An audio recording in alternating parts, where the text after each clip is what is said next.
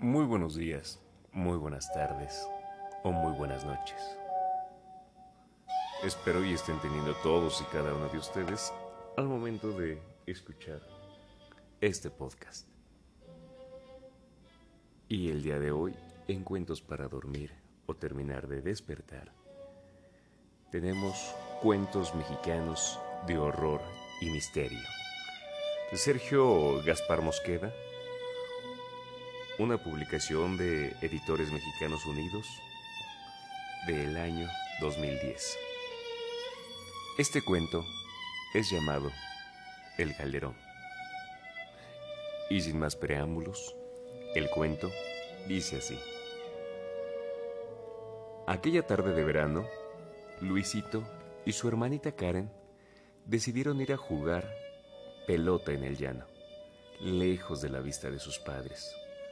Al fondo se escuchaba una imponente construcción rectangular, conocida como la fábrica.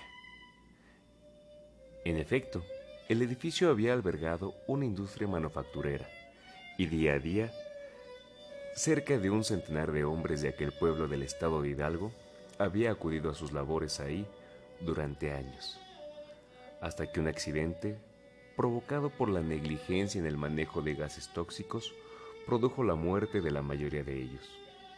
Los hechos se registraron alrededor de las 5 de la tarde de un fatídico mes de julio. La fábrica fue cerrada tiempo después.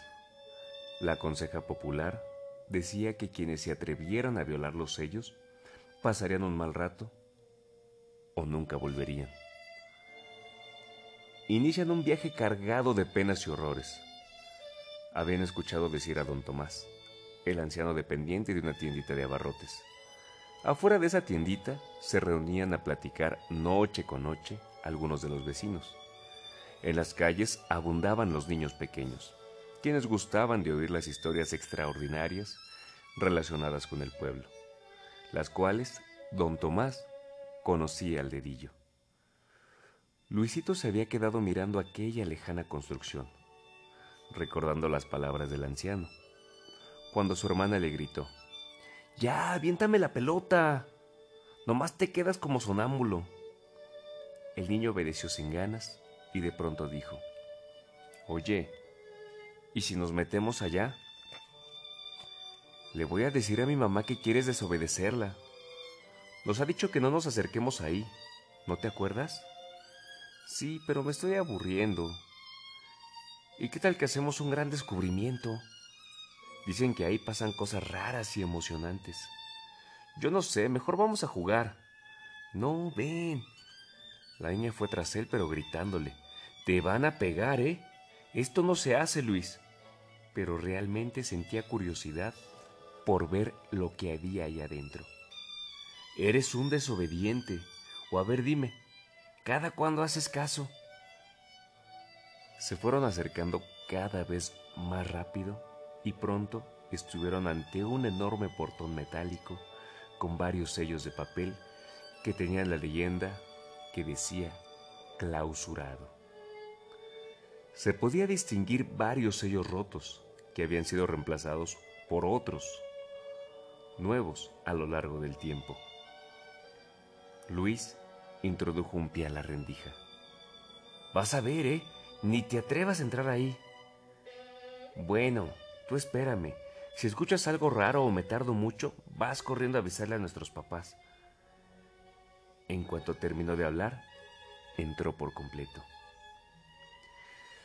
Uy, me da mucho miedo, dijo su hermana llevándose los puños a las mejillas.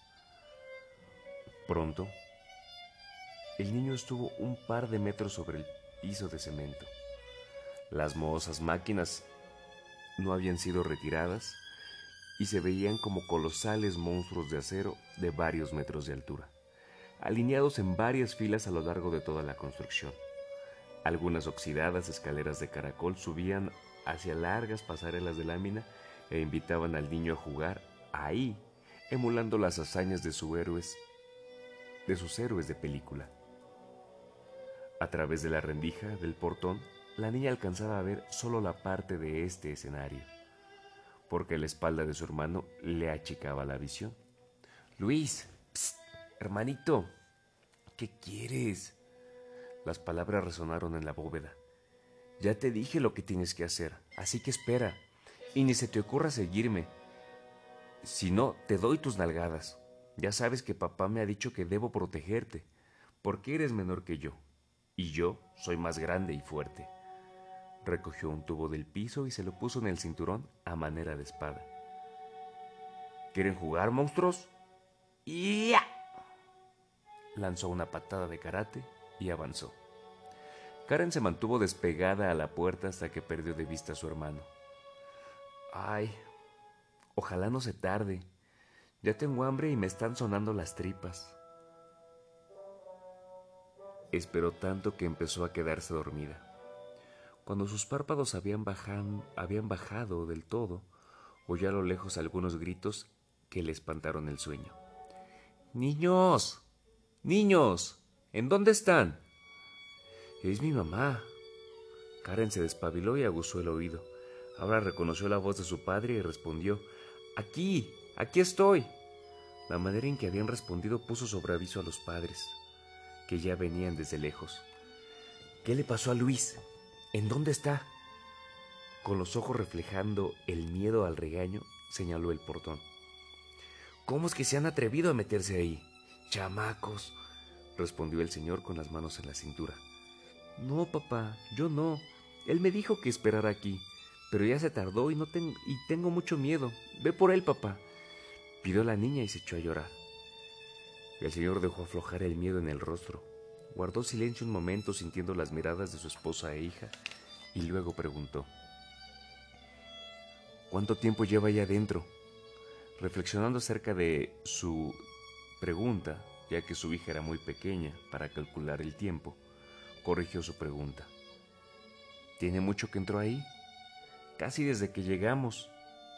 La señora vio su reloj y recordando la hora en que les había dado permiso de salir a la casa, exclamó alarmada. Madre de Dios, pero si lleva casi tres horas ahí. Luis, Luis. Se estrujaba las manos y movía los pies de aquí para allá. Ay, por favor, Ismael, ve por él y sácalo de ahí. El padre se vio aún más nervioso y se acercó a la rendija de la puerta, pero no entró. Luis, hijo, sal de ahí. Te prometo no vamos a regañarte, pero ya regresa. Esperó oír una respuesta, pero fue en vano. Grítale tú, mujer. ¿Por qué demonios no quieres entrar? Eres un cobarde. El hombre escuchó esa recriminación con estoicismo mientras recordaba su única visita en el lugar. Cuando era niño, había ido acompañado de toda su pandilla, y lo que vio ahí le seguía provocando pesadillas hasta esa noche.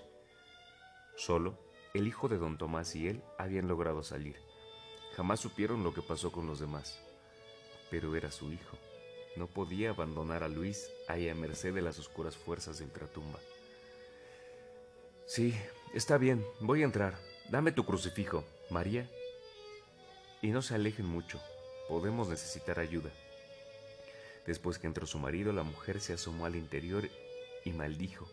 Pero si es un miserable galerón, ¿qué puede ocultar un sitio así? Mamá, ¿trajiste algo de comer? Es que ya tengo mucha hambre. Ay, no, mija. Pero espérame tantito. Ahorita ya nos vamos, respondió ella sin quitarle la vista de encima a su marido.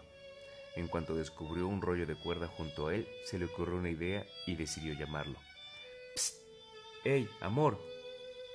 El señor se detuvo al parecer furioso porque su esposa lo había asustado. Ismael, ¡ey! Átate esa cuerda a la cintura y, y dame la otra punta para que... En ese momento, el señor volteó de súbito y la señora empezó a gritar histéricamente, pues el rostro de él era el de una momia con filosos colmillos. ¡Ah! ¡Vete! ¡Aléjate, demonio! ¿Qué le has hecho a mi marido? La niña, aunque temerosa, quiso ver lo que había asustado tanto a su madre y al descubrirlo chilló con tal fuerza que sintió que sus pulmones se iban a reventar. Aquel ser dio un primer paso hacia ellas. Pero la señora no esperó ni un segundo para jalar a la niña de la mano y alejarse de ahí corriendo sobre la hierba quemada por el sol de las cinco de la tarde. Escucharon un alarido de espanto que se fue perdiendo hacia el fondo del edificio.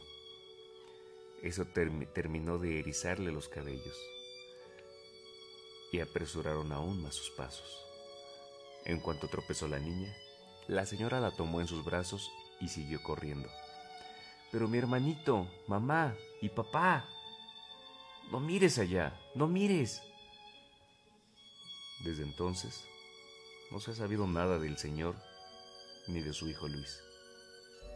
Cada uno de los que han conseguido salir del lugar cuentan una historia de terror distinta, una de los demás.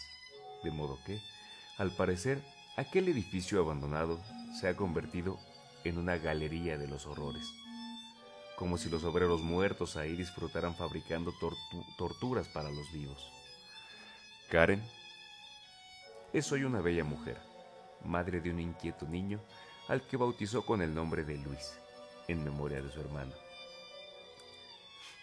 Al pensar en aquella tarde, dice recordar vagamente que mientras era vencida por el sueño a la espera de Luisito, oyó horribles voces detrás de ella y al levantar la cabeza, cuando escuchó el grito de su madre, pareció notar de reojo algo como una mano descarnada que volvía a meterse al galerón. Creo que si mis padres hubieran tardado unos segundos más, tampoco me hubieran encontrado, dice Karen con voz temblorosa y el miedo asomado a sus bellos ojos.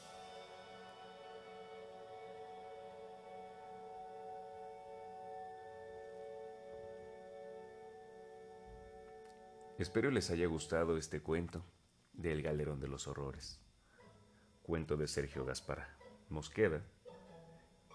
Y no olviden que si estás por la colonia Guerrero, no entres nunca a una casa sin invitación previa, pues después no podrás evitar que la bruja te visite cuantas veces quiera.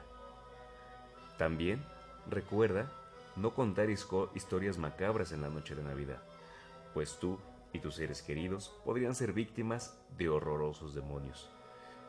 Y además, no olvides que si vas a viajar a Puebla, lee bien todas sus historias, ya que al recorrer sus calles puedes encontrar grandes secretos que se esconden detrás del rostro de cualquier vampiresa. Así como esta historia y muchas otras, iremos encontrando y descubriendo en cuentos para dormir o terminar de despertar.